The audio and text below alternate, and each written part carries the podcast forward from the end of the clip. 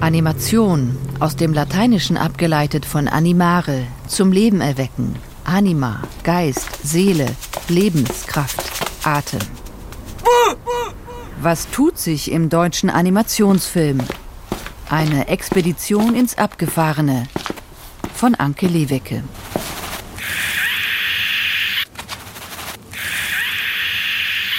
Was ist das für ein seltsames Wesen? Seine Schritte sind hektisch, es ist klein, es hat ovale Augen, abstehende Ohren und Zähne, die zu groß für den kleinen Mund zu sein scheinen. Es wirkt schutzlos und unheimlich zugleich. Warum verfolgt es den Mann auf seinen Wegen durch eine menschenleere, unwirtliche Hochhaussiedlung? Malte Stein hat dieses unfassbare Geschöpf animiert. Sein Film heißt Ding. Der Titel verzichtet auf einen Artikel, weil es sich nicht einordnen lässt. Es ist weder weiblich noch männlich noch sachlich. Ding ist einfach da und füllt das Bild mit seiner eigentümlichen Präsenz. Ist es eine Metapher, ein Symbol, sucht es Hilfe, ein Gegenüber? Oder ist es die mit wenigen Strichen präzise gezeichnete Verkörperung einer Wut, einer Verzweiflung, einer Angst? Malte Steins minimalistischen, abgründigen Animationsfilm habe ich 2021 während der Sichtung für das internationale Leipziger Filmfestival gesehen. Dort bin ich im Auswahlkomitee für deutsche und internationale Kurzfilme. Pathetisch gesagt war es ein visuelles Erweckungserlebnis. In vier Minuten und 32 Sekunden wurden wir in eine Welt mitgenommen, die wie die unsere aussieht, in der sich aber Dinge ereignen, die in der Wirklichkeit nicht möglich sind und doch ihre eigene Wahrhaftigkeit entwickeln. Ich bin wie angefixt von dieser eindrücklichen Begegnung und beschließe, noch mehr dieser Dinger sehen zu wollen, mich in der hiesigen Animationswelt umzuschauen, weitere künstlerische Universen aufzusuchen, die mich begeistern, irritieren und animieren, die mich in Zustände versetzen, die die Filmwissenschaftlerin Gertrud Koch wie folgt beschreibt. In einem Essay über den Animationsfilm schreibt Gertrud Koch Animation im Film verstehe ich als einen Prozess doppelter Verlebendigung. Durch das technische Inbewegungsetzen der Einzelbilder wird der Film selbst in einem allgemeinen Sinne animiert, der über den enger gefassten Begriff des Genres Animationsfilm hinausgeht und ihn als Bewegungsbild konstituiert, das Lebendigkeit suggeriert. Und zweitens wird der Zuschauer durch die Animation animiert und auf spezifische Weise in den Zustand der Lebendigkeit versetzt.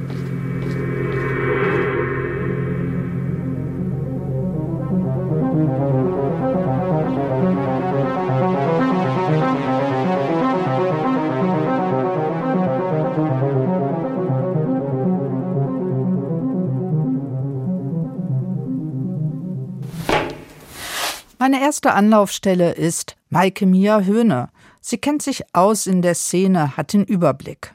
Maike Mia Höhne leitete von 2002 bis 2019 die Sektion Berlinale Shorts der Internationalen Filmfestspiele Berlin. Seit 2019 ist sie die künstlerische Leiterin des Hamburger Kurzfilmfestivals. Ihre eigenen Filme beschäftigen sich mit Beziehungspolitik, Liebe und Sexualität, ebenso wie ihre Arbeit als Kuratorin. Für Arte produziert sie mit Lilly Thalgott das Magazin Kurzschluss und sie unterrichtet an der Hamburger University of Europe. Ihr Schwerpunkt ist der Experimentalfilm. Hamburg-Altona, hier lebt und arbeitet Maike Mia Höhne, Wohnung, Büro, Hochschule, alles in Fußnähe. Da ihre Kinder Küche und Wohnzimmer in Beschlag genommen haben, machen wir es uns auf ihrem Bett gemütlich und schon wird der Computer angestellt kantig gezeichnete Figuren, junge Männer und Frauen. Sie tragen Trainingsanzüge, Basecaps.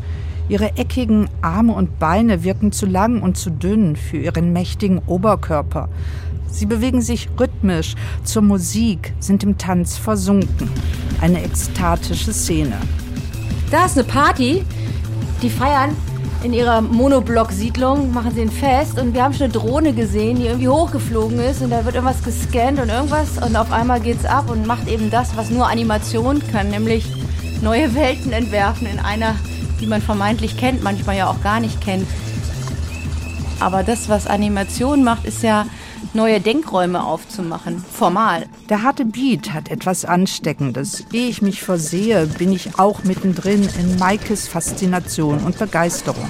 Check, boom, aua. Was geht da ab? Warum stürzen sich Jugendliche mit einem Bungee-Seil von einem Hochhaus? Wie sind sie drauf? Der Film Fest aus dem Jahr 2018 von Nikita Diakur ist eine 3D-Animation. Die Figuren sind im Computer modelliert, aber sie bewegen sich in einem digital nachgebauten Raum. Die Hochhäuser, Autos, die Mülltonnen, der Eiswagen wurden zunächst fotografiert, abgefilmt. Ja, ich habe auch gerade noch drüber nachgedacht. Ich habe so Denkraum gesagt, vielleicht meine ich auch emotionalen Raum. Also weil es ja ein Ausdruck ist, oder? Also auch die Art und Weise, wie er die Menschen darstellt oder so, all das. Oder die Objekte, mit denen man arbeitet. Also Animation ermöglicht dir eine subjektive nochmal ganz anders umzusetzen als alles andere. In eine subjektive Perspektive eintauchen. Angesichts von Nikita Diakurs Fest könnte man von einem Eintauchen in ein entfesseltes Lebensgefühl sprechen. Eine computergenerierte Szenerie verwandelt sich in ein Stimmungsbild einer Jugend, die sich austobt, die den Kick mit lebensgefährlichen Bungee-Sprüngen sucht. Und die Animation bietet einen Schutz und Experimentierraum. Dem Körper sind keine Grenzen gesetzt. Auch wenn die Figur während ihres Bungee-Sprungs gegen den Eiswagen knallt, schwingt sie munter weiter durch die Hochhaussiedlung.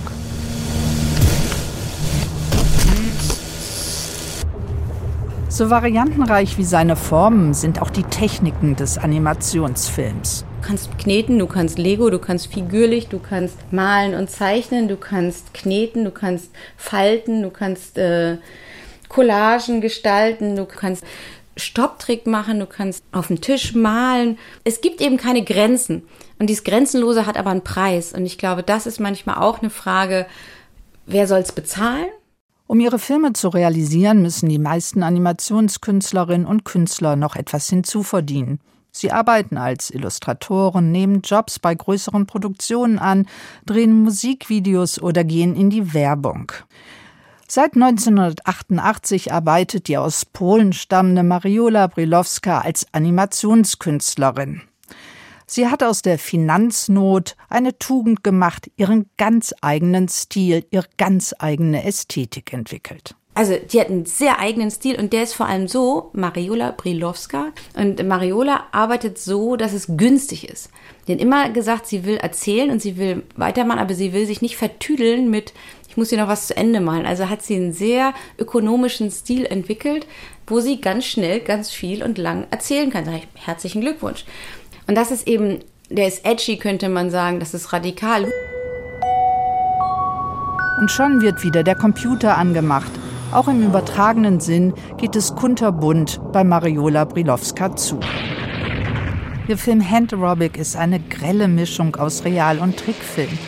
Männer und Frauen tanzen in Pudelkostümen vor einer Leinwand, auf der so allerhand Absurdes passiert.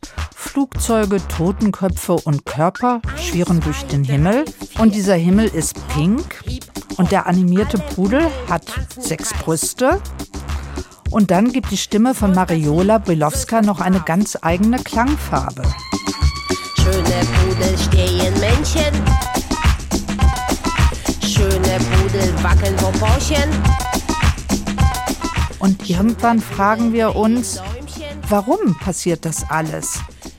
Warum müssen Pudel dressiert werden? Ist die Dressur eine Metapher? Macht man Aerobic, um ins Bild zu passen? Jeder Tag hat seinen Hund. Maikes Sohn taucht auf und holt uns zurück in die Realität ihres Schlafzimmers. Wir wollen wissen, was bei ihm abgeht, wenn er einen Animationsfilm sieht. Und hast du das Gefühl, du kannst so wegtauchen, wenn du das guckst? Bedeutet wegtauchen. Also eintauchen, das dass du dich selbst vergisst und dein Leben. Ich vergesse mich, ja, mein Leben, ja, die Chips nicht. also zurück zu den, weg von den Chips, die ich auch nicht vergessen würde. hin zu den Denk- und Gefühlsräumen. Ja, also es ist so interessant, oder? Weil ein Spielfilm ist super. Und der möchte aber, dass du mit dem auf eine Reise gehst, die irgendwie auch vorgezeichnet ist. Also im Sinne eben, du ahnst schon was, so eine Geschichte, wo das Drama ist und so weiter und so fort. Und all das spielt in der Animation eine untergeordnete Rolle, finde ich. Das kann auch Geschichten erzählen, auch eine Graphic Novel umgesetzt werden und so. Aber vom Prinzip ist ja die, das Überraschende an den Animationsfilmen das, dass du eben nicht weißt, wie es passieren wird. Und zwar wie im Sinne von, ja, liege ich gleich unter dem Wasser und kann trotzdem weiteratmen oder wird auf einmal alles blau werden und danach rot und der Tropfen, ich verwandle mich in einen Tropfen etc. pp. Also all das, was sozusagen eine zutiefst subjektive Empfindung und Ausdrucksweise ist, das ist Animation. Wir kreisen mit den Männchen. Wir kreisen mit den Schwänzchen. Wir kreisen mit den Pfötchen. Wir kreisen mit den Pudeln. Jeder Hund ist ein schöner Pudel. Jeder Tag hat seinen Hund. Jeder Pudel tanzt mir zu Füßen. Jede Nase riecht den Pudel rund, rund, rund. Halten wir fest. Der Animationsfilm kann uns mitnehmen in subjektive Empfindungen und er kennt keine Grenzen. Seine Figuren, Gestalten und Universen können sich permanent verwandeln, ihr Erscheinungsbild und damit auch ihren Charakter verändern. Die bereits zitierte Filmwissenschaftlerin Gertrud Koch formuliert es so das infinite Leben der endlos metamorphorisierenden Figuren wird zur ekstatischen Feier eines Lebens, das sich immer neu erfindet, frei von Sinnproduktion und Verantwortung. Jeder Hund ist ein schöner Pudel. Jeder Tag hat seinen Hund. Jeder Pudel tanzt mir zu Füßen. Jede Nase riecht den Pudel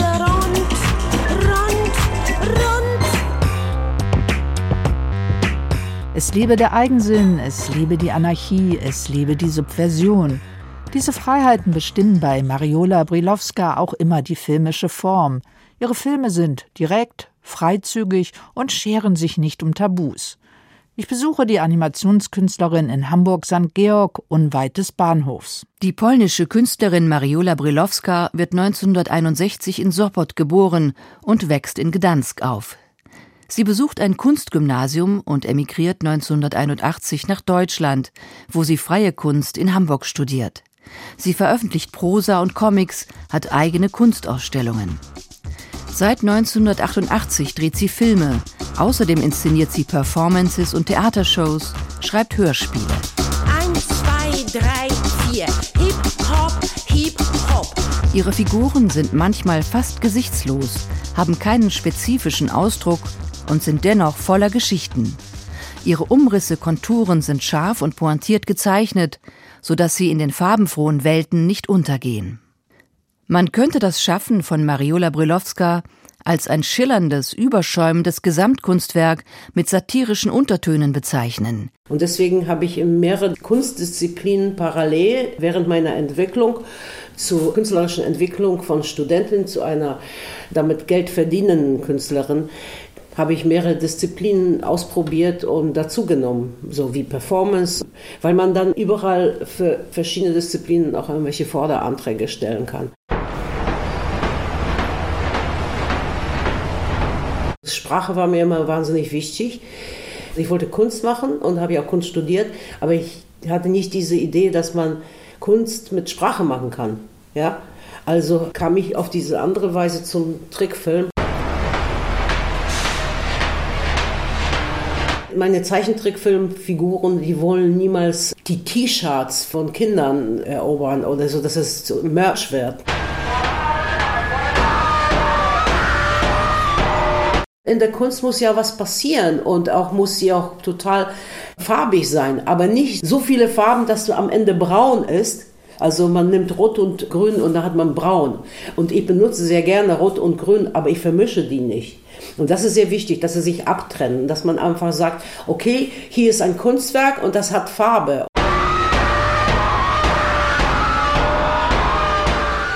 Beim Sprechen über ihre Kunst entwickelt Mariola Brilowska so etwas wie ihr ureigenes künstlerisches Manifest. Gerade weil sie so klare Vorstellungen hat, genau weiß, was sie tut, kann sie mit ihren Filmen abheben. Oh Mann, wen haben wir denn jetzt? Heute ist aber ein Radar. Wir sitzen an einem weißen Tisch zwischen Computern, Fotostativen, Stiften, Farbtuben. Der Wohn- und Arbeitsraum ist hier auch Kunstraum. An den Wänden hängen ihre Gemälde, die in ihrer Knalligkeit den Filmen in nichts nachstehen. Und auch hier wieder die für Brilowska so typischen Figuren ohne detaillierte Gesichtszüge, Figuren, die uns gerade in ihrer Reduziertheit ansprechen. Die sind einfach mehr oder weniger Symbole für diese Handlung eines Schauspielers, so wie Skelette. Und die haben ein bisschen mehr Fleisch als Skelette, ja. Und das Wichtigste ist eben das Markante daran, dass sie eigentlich gar keine Gesichtszüge haben, sondern das, was sie mitteilen wollen, machen sie nicht mit dem Gesicht, sondern mit ihrer Sprache und Handlung. Mariola Brilowska spricht auch von Symbolfiguren und Symbolfilmen. Doch für wen oder was stehen die Symbole? Beziehen sie sich auf eine Wirklichkeit? Und wenn ja, auf welche? Und was haben die Figuren mit ihr zu tun? Ja, nee, also am Anfang war, war, war sie ganz anders. Meine erste Kunstfigur hatte eben ein Auge und war ein Totengräber, das, was uns verbunden hat. Er war der Totengräber auf deutschen Friedhof, also ein Emigrant, so ein Ausgewanderter. Das war schon symbolisch gemeint mit dem Friedhof. Und diese erste Figur, die ich hatte in meinem Animationsfilm Grabowski Haus des Lebens, das war total symbolisch, dass er auf deutschen Friedhof arbeiten muss. Jetzt die Geschichte zwischen Polen und Deutschland ist ja sehr prekär. Und äh, dass ein Pole jetzt deutsche Bürger, Bürgerinnen irgendwie begräbt und so weiter. Das ist also auf, auf beiden Seiten ein Affront. Und ich fühlte mich am Anfang auch in Deutschland als Fremdkörper. In die Figur des Totengräbers Grabowski fließen also auch autobiografische Erinnerungen der Regisseurin ein. Die Einsamkeit, die von ihm ausgeht, scheint ihr nicht unbekannt. Er hebt Gräber aus, bläst rosaroten Qualm in die Luft, die Zigarette ist Grabowskis letzter Halt. Er legt sie nur beim Sex ab. Die traurigen Punkte auf seinem Kinn sind wohl Bartstoppeln. Ein auf den Friedhof abgeschobener Fremdkörper, dem Mariola Brilowska als christliches Über-Ich im Papstkostüm erscheint. Ui Bože, wenn ich noch dieses eine Jahr mache, habe ich das feudale Stückchen abgearbeitet. Also hilf mir unser, dass ich so lange lebe. Hör auf, diesen polnischen Dreck zu rauchen, dann geht es dir gleich besser. In den Geschäften gibt es so viele schöne Zigarettensorten. Nein, ein Emigrant bleibt für immer ein Emigrant. Sag du, tödlicher Staub, was hat sich in deinem Leben verändert, seitdem du im Westen bist? Nichts. Vom Totengräber zur augenzwinkernden Allmachtsfantasie. In Children of the Devil kommt Mariola Brilowska im Astronautenoutfit auf der Erdkugel sitzend ins Bild geflogen und führt tradierte Familienmodelle ad absurdum, blickt in deren Abgründe. Cześć, sagt man bei uns in Europa auf Polnisch. Das Wetter ist hier so unterschiedlich wie die Stimmung zu Hause in den Familien weil das Modell einer Familie längst überholt ist in dem klugen alten Europa. Zu diesem Thema recherchiere ich gerade in sechs europäischen Städten. Späteren Kunstwerken tatsächlich, ich baue schon meine Figur so ein. Also, ja. Ich hatte einen Film gemacht, die Teufelskinder. Und dann bin ich irgendwie so eine Moderatorin in diesem Film. Das ist auch ein abendfüllender Trickfilm. Und dann verbinde ich die Filmepisoden damit. Dann bin ich da so diese Comicfigur. Diese Figur könnte man doch auch als Aufklärerin oder Familienministerin bezeichnen. Ja, ich, ja genau. Ich war da die Präsidentin des Vereinigten Universums. Also das wäre so mein Traum. Ich wollte als Kind Anwältin für Kinder werden. Und mein zweites alter Ego wäre so Präsidentin des Vereinigten Universums. Ich komme aus Polen. Mein Name ist Mariola Brilowska. Ich bin Familienexpertin und die zukünftige Präsidentin des Vereinigten Universums. Haben Sie noch nie von mir gehört? Ich schreibe Gesetze. Was Sex und Sexualität angeht, sind die Filme von Mariola Brilowska, salopp gesagt, ziemlich freizügig. Es geht direkt zur Sache, doch mit der Lust wird etwas formuliert, erzählt. Der Totengräber Grabowski verliebt sich in eine deutsche Witwe und träumt von einer gemeinsamen Zukunft. Ich liebe Männer. Das war schon immer so. Ich habe gerade gedacht, wie es wohl wäre, sie zu küssen. Und? Also meine Idee mit diesen äh, pornografischen Bildern war immer, dass im Film sehr viel und sehr oft auch natürlich muss man auch interessiert, dass dem Menschen Liebe ist im Spiel. Und wenn Liebe im Spiel ist zwischen zwei Erwachsenen, dann gibt es auch einen Sexakt. Und das hat mich immer so genervt früher, als ich Kind und Jugendlich war, weil ich dachte, aber dann zeigen sie das, dass sie ins Bett gehen und dann wird das nicht weiter gezeigt. Aber mich hat das genau interessiert, diese nackte Wahrheit auch. Die nackte Wahrheit und die Darstellung von Sexualität kennt im Animationsfilm keine Grenzen. Lust und Befriedigung finden bei Mariola Brilowska jedenfalls einen sehr spezifischen Ausdruck. Wenn ich die eine Figur von mir nehme, die quasi ein Loch in der Mitte des Kopfes hat und das Loch ist gleichzeitig ein Sprechorgan, aber auch gleichzeitig ein Sehorgan und gleichzeitig kann man da irgendwie so reinstopfen. Oder ich habe ja so eine Figur äh, gehabt, ich könnte dir das zeigen in meinem anderen Raum.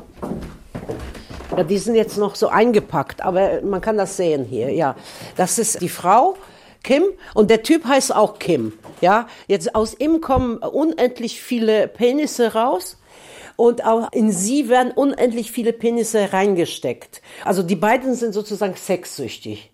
Also wenn das eine gezeichnete Figur ist, ja, dann kann man das so machen. Und man stellt sich das so vor, wenn jemand nicht genug Sex hat. Ne? Für mich ist das total ästhetisch, ja. Vielleicht liegt in dieser bizarren Ästhetik auch eine Form von Utopie. In der Natur tatsächlich, wenn man sich Tierwelt anguckt, ne, da gibt es so viele Hybride, unendlich äh, verschiedene äh, so Tierarten und äh, bei den Würmern und bei den Fischen, was die für Formen haben. Und der Mensch versucht gleich zu sein. Auf der ganzen Welt tatsächlich wollen sie immer alle zwei Arme haben und zwei Beine. Aber wie wäre es denn, ne, wenn man äh, drei Beine hätte? Von den großen Gemälden zum Computer, zur Kunstfertigkeit, die es braucht, um Menschen, Dinge und Welten zu animieren, sie zum Leben zu erwecken. Nee, also zeichnen im Computer kann man gar nicht. Also im Computer bearbeitet man heutzutage. So war früher hat man es bearbeitet auf den Folien und Tisch und hat man gemalt. Aber entwerfen muss man alles mit der Hand. Und äh, man hat ja, wie das Werkzeug ist, so ist die Linie. Ne? Also so, man muss das richtige Werkzeug. Inzwischen arbeite ich sehr viel ganz normal mit Buntstiften, aber äh, Minenbuntstiften, damit die Linie sehr scharf ist. Und beim Zeichnen finde ich, die Linie muss immer scharf sein. Komplementär.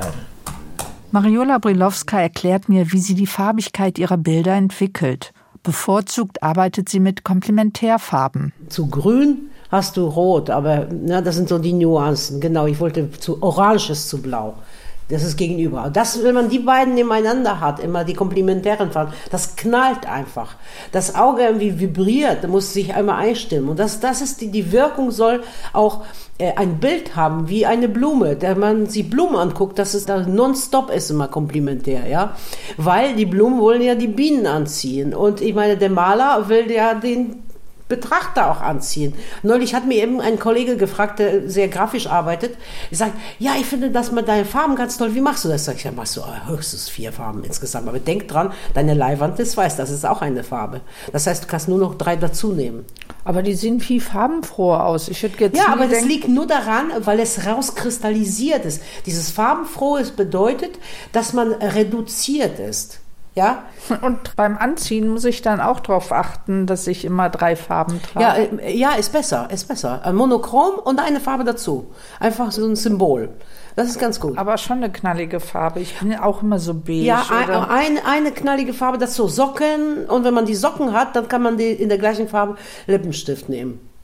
Also man kann sich schon so monochron anziehen, aber lieber dann wirklich nur in einer Farbe oder dann nur in zwei Farben, oben und und dann muss man mal gucken, was habe ich denn oben, dann muss ich da unten noch mal das wiederholen, weil dann ist eine ganze Komposition.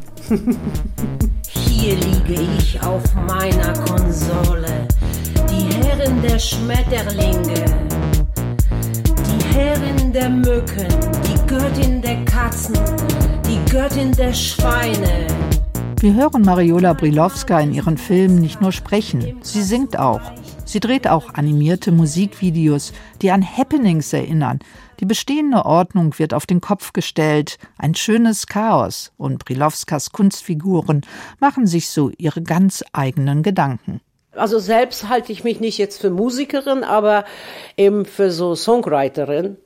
Und das ist irgendwie, um näher zu bringen an den, an den Menschen, die Poesie weil die Leute nicht mit Poesieheften in der Hand in der U-Bahn sitzen oder was weiß ich, die würden auch nicht unbedingt zu einer Poesielesung gehen. Und das ist einfach, um das leichter zu machen, das Wort, die Texte, beauftrage ich Musiker mit der Komposition und singe ich das einfach. Mein Mann ist Metzger und Imker zugleich, während ich hier regiere. Mein, sein, euer Reich.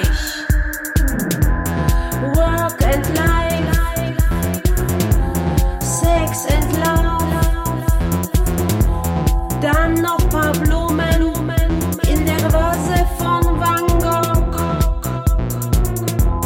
Work and life, Sex and love. Dann noch paar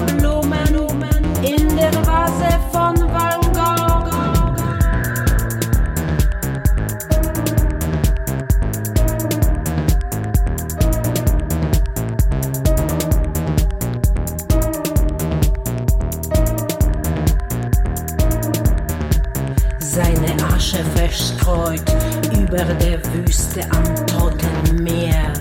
Auf dem roten Samt liege ich ruhig, tief reingekuschelt in die weichen Ecken der Konsole. Für jeden bin ich da, jeder wird mein Gast sein. Genießt den Schmaus, alles wird wieder gut wie einst vor tausend Jahren, als die Landesgrenzen noch keinen Einfluss hatten auf die Natur. Auf die Natur.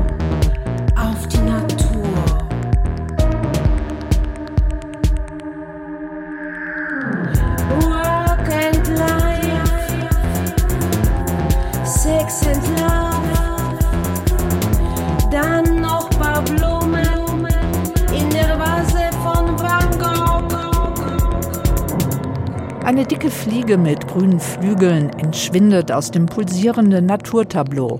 Blumen für Van Gogh, gesungene Poesie von Mariola Brilowska.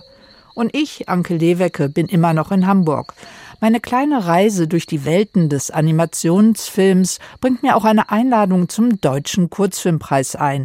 Dort begegne ich einer selbstbewussten Szene. Sie begreift den Kurzfilm als eigenständige Kunstform und nicht als visuelle Visitenkarte für das erste lange Spielfilmprojekt. Verleihung des Deutschen Kurzfilmpreises in Hamburg am 17. November 2022 um 20 Uhr in der Kulturfabrik Kampnagel. Wie beim Deutschen Filmpreis werden auch hier goldene Lolas verliehen. Die Nominierungen bringen jeweils 15.000 Euro. Der Kurzfilmpreis in Gold ist mit einer Prämie in Höhe von 30.000 Euro verbunden. Die Auswahl der Filme erfolgt in sechs Kategorien, darunter Animationsfilme bis 30 Minuten. Die Nominierten in der Kategorie Animationsfilm und Frau Roth, sagen Sie uns bitte, wer gewonnen hat. Mit dem Deutschen Kurzfilmpreis 2022 in der Kategorie Animationsfilm bis 30 Minuten Laufzeit wird Nikita Diakou für den Film Backflip ausgezeichnet. Ich gratuliere!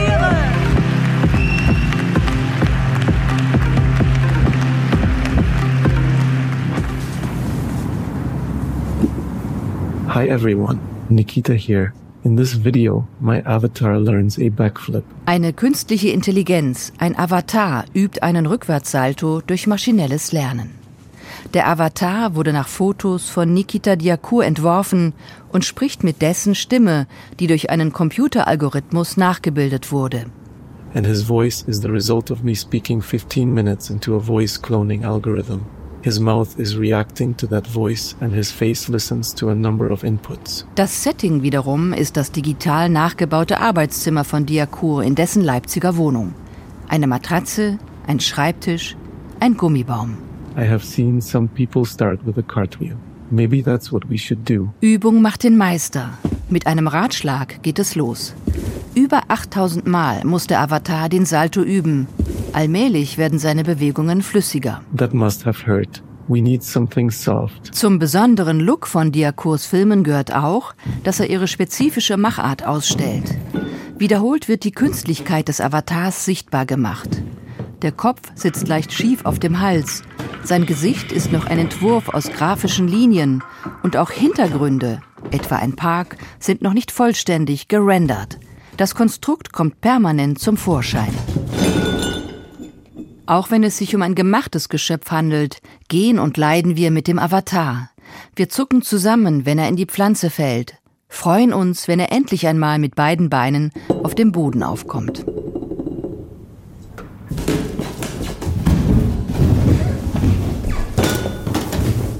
Backflip oder die Begegnung mit einer künstlichen Intelligenz, die Emotionen weckt. Und die Begegnung mit einem Phänomen, das unser Leben schon jetzt durchgreifend verändert. Bei der Dankesrede während des Deutschen Filmpreises spricht Nikita Diakurs wahres Ich. Ich wünschte, ich könnte jetzt noch einen Rückwärtssalto hier machen, aber ich finde es auch super, dass im Moment die Welt noch nicht so komplett von künstlicher Intelligenz äh, überschattet ist. Auch wenn der Film jetzt irgendwie ein bisschen lustig ist, ist es für mich auch teilweise ein Horrorfilm. Dankeschön.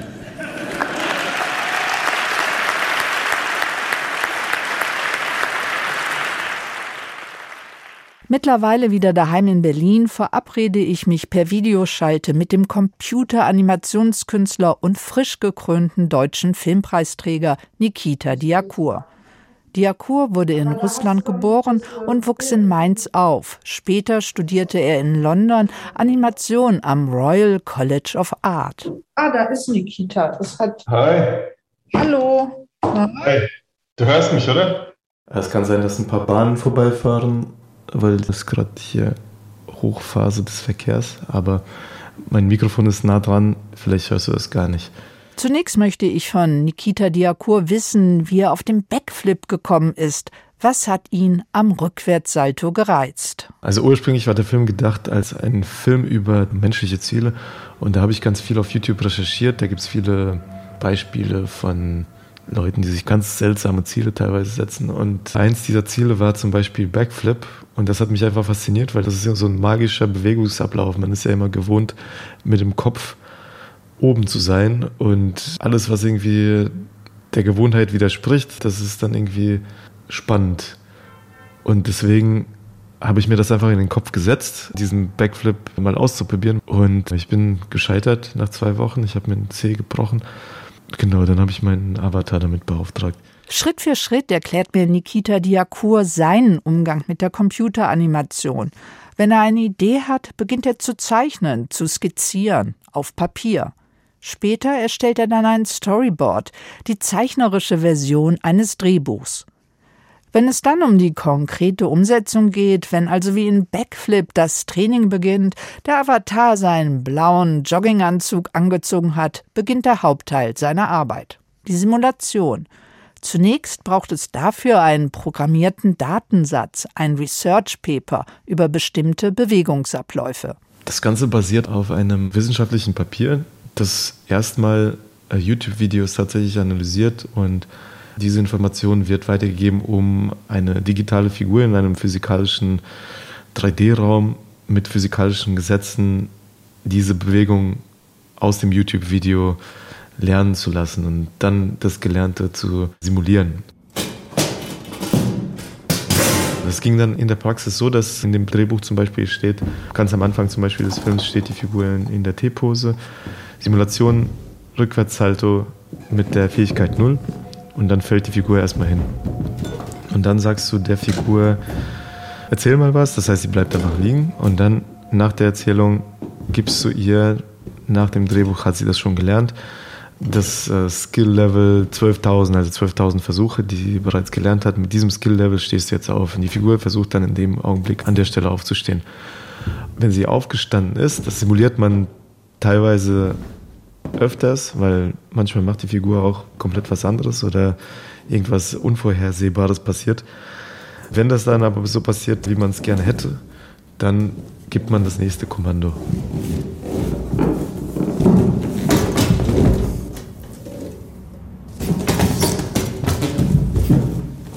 Dann gibt man die Anweisung laufen mit dem größten Skill, den du einprogrammiert hast. Und die Figur läuft dann los und du merkst irgendwie, sie stolpert und fällt. Und dann sagst du, okay, dann wahrscheinlich kann sie nicht einfach so loslaufen, die muss erstmal losgehen. Und dann gibst du ihr das Kommando gehen. Dann geht sie für vielleicht eine oder zwei Sekunden. Und wenn das klappt, dann sagst du ihr, aus dieser Beschleunigung kannst du jetzt laufen. Auch wenn der Avatar die Bewegung beherrscht, gibt es noch weitere Hürden zu bewältigen. Bisher könnte man von Trockenübungen im leeren Raum sprechen. Doch nun muss der Avatar das Gelernte in der Filmumgebung simulieren. Einer der Schauplätze vom Backflip ist Nikita Diakurs Arbeitszimmer. Computer, Regale und Tische kreuzen den Weg des Avatars. Da kommt der Ton ins Spiel. Ton ist für mich mega wichtig. In der Uni haben wir gelernt, Ton ist 50 Prozent des Films. Ich glaube fast, ist sogar noch mehr. Und deswegen nehme ich mir da richtig viel Zeit. An Backflip haben wir zum Beispiel alle Gegenstände, die im Film vorkommen, wirklich nachvertont. Also zum Beispiel die Pflanze, die jetzt hinter mir ist, die wurde eins zu eins aufgenommen. Der Tisch, der Stuhl, der Computer. Also wenn es zum Beispiel um den Computerton geht, dann habe ich wirklich mit dem Kopf gegen den Computer geschlagen. Auch wir wollen möglichst authentisch bleiben. Deshalb haben wir es gar nicht versucht, die Hintergrundgeräusche während der Antworten von Nikita Diakur zu bearbeiten, zu minimieren. Er wohnt nun mal in der Nähe einer Straßenbahnstrecke.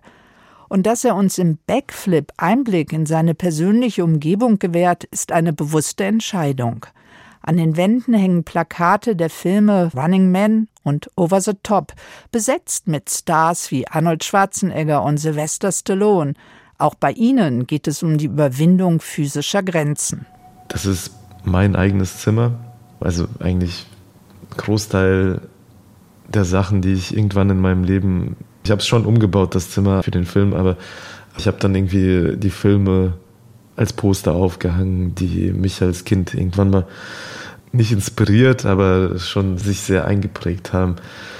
Und äh, ja, generell finde ich das super wichtig, dass die Filme persönlich sind, weil Dadurch bekommen sie erstens sehr viel Charakter und außerdem ist es auch so ein bisschen eine Therapie für einen selbst. My avatar made it. I am very happy.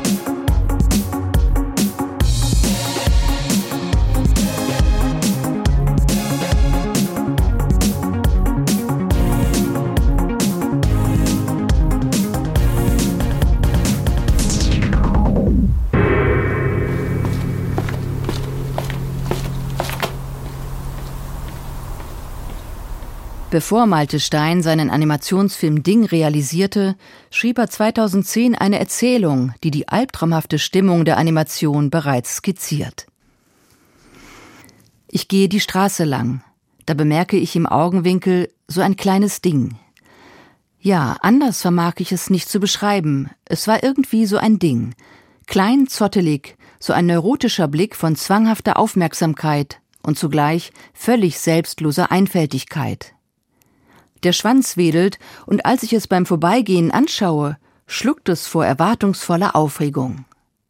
Kurz bleibe ich stehen und schaue in diese erwartungsvollen Augen, und eine irrsinnige Freude scheint den ganzen kleinen Körper, meiner Aufmerksamkeit wegen, zu durchzucken. Erst bin ich verwundert über diese glühende Kraft völliger Geistlosigkeit, nach wahlloser Liebe fordernd. Dann widert es mich an. Ich gehe weiter. Das Ding schaut mir nach. Ich spüre es. Rasend vor Verlangen tritt es von einem Bein auf das andere, und nach kurzem Zögern kann es nicht mehr an sich halten und trippelt mit eiligen Schritten mir hinterher. Ich weiß nicht, was es von mir will, und vielleicht weiß selbst das Ding nicht, was es von mir will. Ich drehe mich um, da bleibt es stehen. Forschend den Kopf nach mir reckend, mit glasigen Augen, am ganzen Körper vor Aufregung zitternd. Ruhig schaue ich es an muss es irgendwie loswerden. Ruckartig breite ich meine beiden Arme aus und schreie einmal Buh. Da flieht es, verschwindet irgendwo um die Ecke.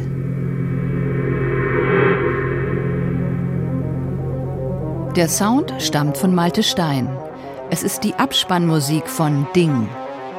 Malte Stein studierte an der Filmuniversität Potsdam Animation, weil er hier seine Träume, Interessen, Neigungen bündeln kann. Ich habe ja auch früh angefangen, Comics zu zeichnen und auch äh, Geschichten zu schreiben und ähm, auch Musik gemacht und ja, und hatte immer Ambitionen, da auch wirklich was zu machen, weil ich irgendwie viele Ideen habe und ja, es ist so eine Art künstlerischer Trieb, der mich da treibt und ähm, die Animation ist eigentlich so eine Fusion dieser ganzen künstlerischen Disziplinen. Ja, und allein dadurch, dass ja ein Animationsfilm auch irgendwie sehr zugänglich ist, und man auch die Möglichkeit hat, den einem großen Publikum zu zeigen, ist das auch ja so ein Metier, in dem ich dann diese ganzen Disziplinen wirklich auch anwenden kann und mich total austoben kann, um ein großes Werk zu schaffen. Und das finde ich halt total aufregend, das dann zu machen. Und das ist ja unendliche Arbeit, aber auch irgendwie befriedigend.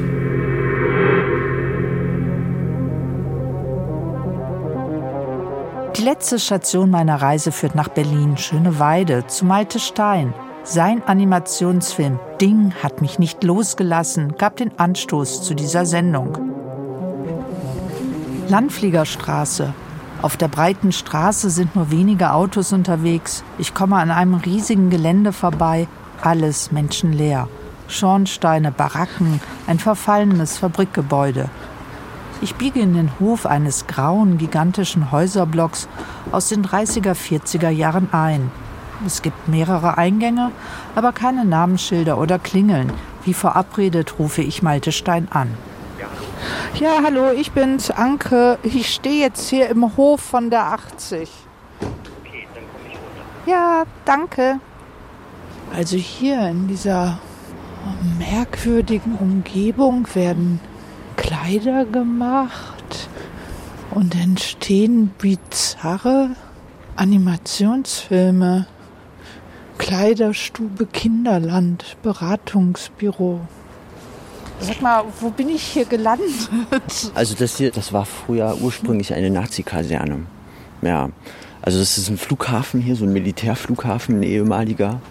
Also dieses Brachland hier und diese Ruinen, die sind alle davon noch übrig, Bleibsel und auch dieses Gebäude hier. Und danach war die Stasi hier drin. Und dann ähm, stand das auch zehn Jahre leer. Und jetzt sind hier ein paar Künstler auch. Und ist das ein guter Rückzugsort? Ja, auf jeden Fall. Das ist hier so wie am Ende der Welt. Wir betreten ein breites Treppenhaus, düstere Farben. Das ist aber schon ganz eindrücklich hier. Ja, wir haben hier leider diese ähm, Brandschutztüren eingebaut. Das hat es so ein bisschen zerstört, weil das sind eigentlich so kilometerlange Gänge hier. Und hier fällt auch der Putz überall runter. Aber ich finde das ganz schön. Das hat auch so ein bisschen was Lebendiges. Mich würde es jetzt auch nicht wundern, wenn äh, das Ding um die Ecke käme. ja. Der Gang in Malte Steins Atelier setzt tatsächlich so einige Assoziationen frei. Sein Raum ist weiß gehalten, eher sparsam eingerichtet, ein paar Skizzen an den Wänden, ein Loch in der Wand, in dem eine trockene Blume steckt schöne große Fenster. Hier an diesem abgelegenen Ort entstehen also Welten, die mit wenigen präzise gesetzten Linien und Strichen Wesen, Menschen zum Vorschein bringen, Gestalten, die uns fremd und zugleich nahe sind, deren Handlungen wir nicht immer verstehen und die dennoch etwas mit uns machen, etwas auslösen. Vielleicht ist diese Frage auch ein bisschen eine Zumutung, aber kannst du mit ein paar Worten die Welten deiner Filme umschreiben? Hm, also die Welten, also meine Geschichten, die ich schreibe und die ich jetzt verarbeitet habe, das sind im Animationsfilm, das sind eigentlich Geschichten, die mehr oder weniger aus dem wahren Leben inspiriert sind, von dem wahren Leben. Also zumindest die Gefühle und die Zustände, das sind auf jeden Fall Sachen, die ich halt kenne auch und die ich sozusagen aus meinem eigenen Erfahrungsschatz hergeleitet habe oder und verarbeitet habe. Aber gleichzeitig spielt natürlich auch so immer das so das Unterbewusste eine große Rolle. Mm, ich bin auch oft so inspiriert von Träumen zum Beispiel. Also ich schreibe oft so Träume auf und ähm, die finde ich eigentlich dann am Ende doch immer sehr interessant, weil ich manchmal feststelle, dass was da geschehen ist im Traum eigentlich Sachen sind, die man irgendwie schon mal im wahren Leben auch schon mal durchlebt hat auf eine Art, irgendwelche Konflikte. Aber im Traum durchlebt man die nochmal in anderen Bildern mit anderen Figuren.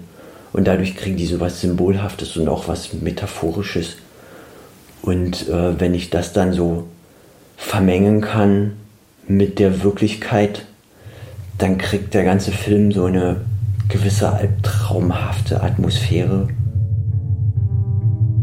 Erlebnisse, die sich in albtraumhaften Tagesresten zu Metaphern und Symbolen verdichten. Wir schauen uns die Filme von Malte Stein näher an. Das Männchen aus seinem ersten Animationsfilm Blauer Traum mit der langen Nase, den dünnen Beinchen und Ärmchen scheint wohl ein Außenseiter zu sein. Es ist im wahrsten Sinne des Wortes ein Strichmännchen. Alle in seiner Umgebung sind zwei Köpfe größer. Frauen behandeln ihn wie Spielzeug, während er sich nach Liebe und Sex sehnt.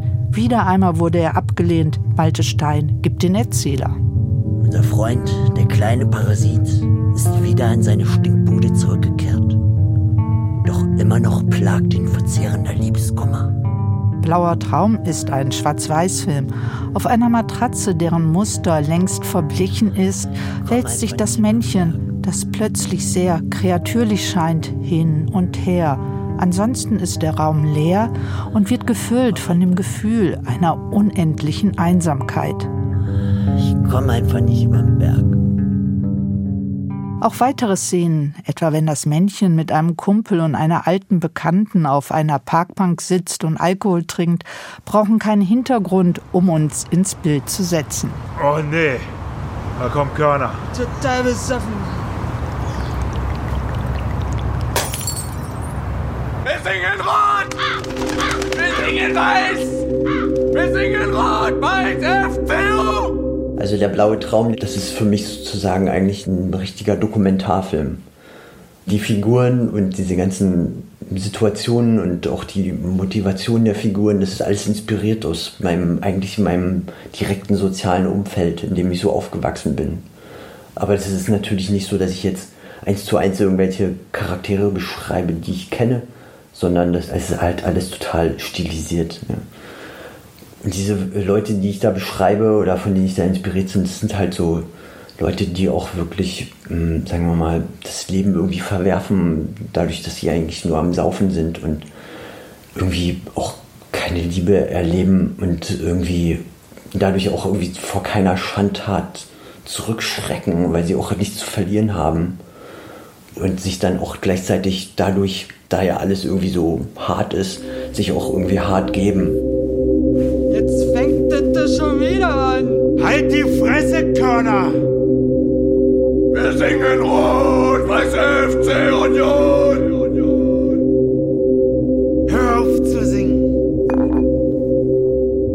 Mit seinen abseitigen Figuren, Dingern, Wesen, Kreaturen zeichnet Malte Stein in die Mitte unserer aller Ängste und Aggressionen hinein. Vielleicht wird hier die Angst vor dem Fremden animiert und die Angst vor dem Fremden in uns. In Flut, Malte Steins nächsten Film, könnte es die Angst vor der Welt der Erwachsenen sein, die Angst vor dem eigenen sexuellen Erwachen, vor der Übermutter mit dem großen Dekolleté.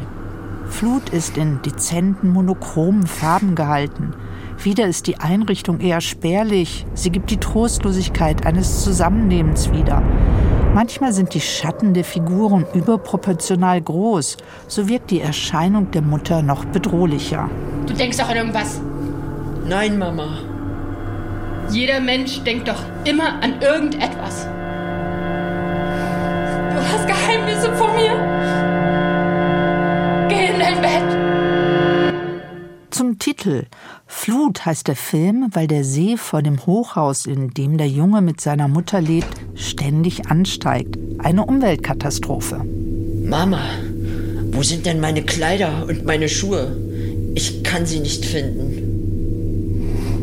Der See ist überschwemmt. Er ist bereits bis zum Haus gekommen.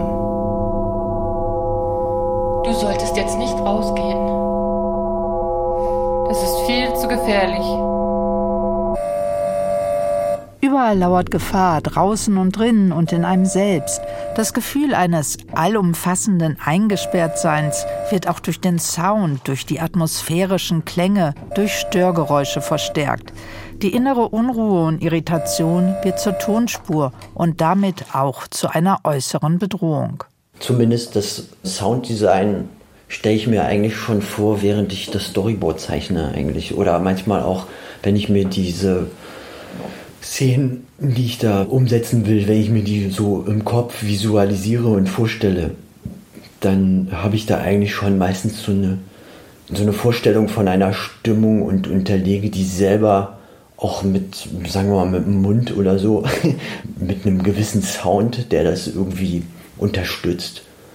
Und das mache ich ganz intuitiv und äh, versuche da einfach so eine Stimmung zu erzeugen, die dem da auch entspricht, was ich eigentlich zum Ausdruck bringen will. Und wie müssen wir uns diese Soundgeräusche vorstellen, die du da machst? ja, keine Ahnung. Ich gucke mir irgendwie die Bilder an und mache dann einfach oder irgendwie sowas.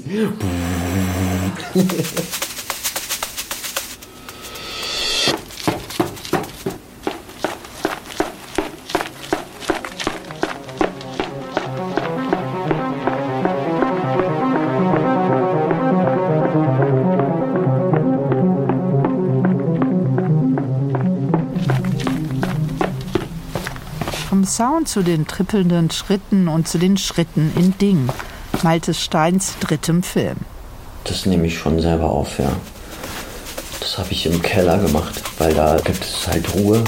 Dann bin ich wirklich so diese Kellergänge lang gerannt. Also die Schritte, das besonders bei Dingen sind die sehr wichtig, weil die auch so ein bisschen das Tempo bestimmen von dem ganzen Film. Also dadurch wird er so rasanter auch finde ich, weil wenn man die jetzt weglässt, dann sieht man schon die Figuren, wie die so rennen, aber wenn dann die Bewegung dazu kommt, dann ist das irgendwie kraftvoller auf jeden Fall. Was passiert da eigentlich in der menschenleeren Siedlung? Um was für eine Verfolgungsjagd handelt es sich? Wer jagt hier wen? Das Ding den Menschen oder umgekehrt? Für mich ist das so eine Reflexion dieses Mannes, der eigentlich seinem inneren Zustand auf eine Art begegnet, seinen Ängsten, und ja, seiner Wut und vielleicht so eine Psychose, die ihn da durch die Straßen jagt. Hoffentlich haben die Worte, akustischen Höreindrücke und Interviews auch Ihnen Lust gemacht, Ihre eigene Expedition ins Abgefahrene anzutreten. Nur wo kann man die Animationsfilme überhaupt sehen? Tatsächlich wird man auf den schön gestalteten Webseiten von Mariola Brilowska, Nikita Diakur und Malte Stein fündig. Vielen Dank auch an die drei für ihre Zeit, ihre Geduld, ihre Töne, Soundtracks und Musiken und für ihre Kunst. Was tut sich im deutschen Animationsfilm? Eine Expedition ins Abgefahrene von Anke Lewicke. Sprecherin Katja Nikodemus.